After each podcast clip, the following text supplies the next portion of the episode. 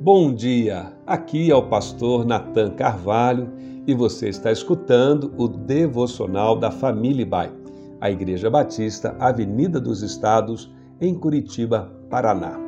Hoje é quinta-feira, dia 2 de fevereiro de 2023.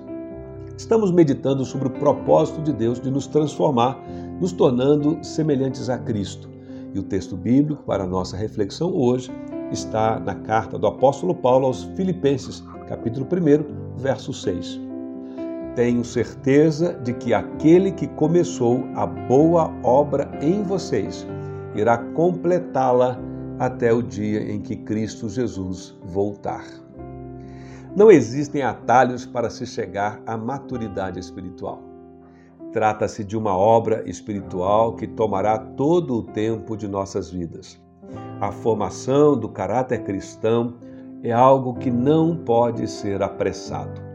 E assim como o físico requer tempo e cuidados intencionais, o mesmo se dá com o nosso crescimento espiritual.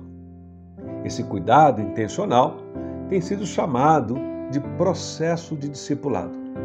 A palavra discipulado vem da palavra discípulo, que quer dizer aluno, aprendiz, seguidor de um mestre a quem se imita.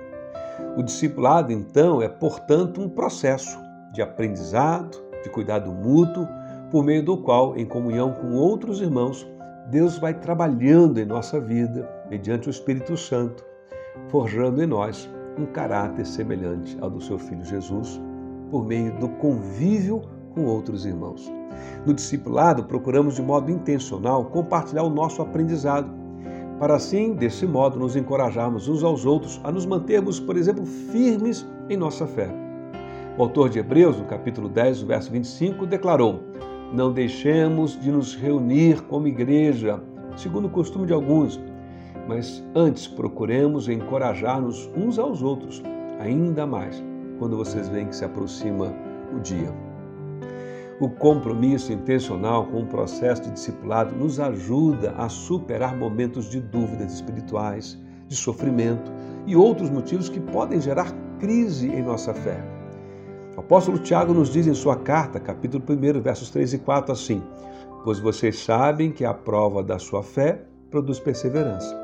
E a perseverança deve ter ação completa, a fim de que vocês sejam maduros e íntegros, sem que falte a vocês coisa alguma assim como mencionamos ontem, as tentações, as provações são momentos difíceis, mas na companhia de um grupo de irmãos comprometidos em crescer como discípulos de Jesus, isso pode fazer toda a diferença entre a superação ou o desânimo completo.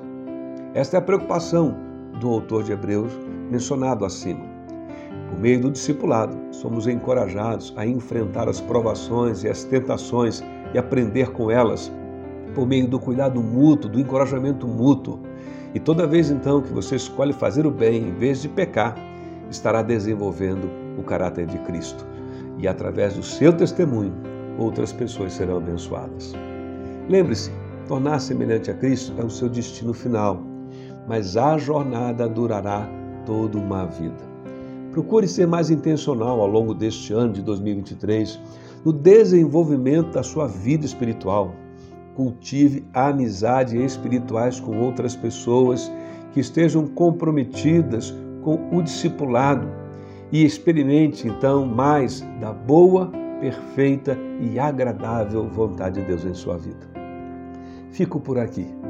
Que Deus nos abençoe ricamente em mais este dia e que na nossa caminhada espiritual, em nosso processo de discipulado, nos abençoe com muitos irmãos e irmãs, amigos e companheiros de juntos nessa jornada.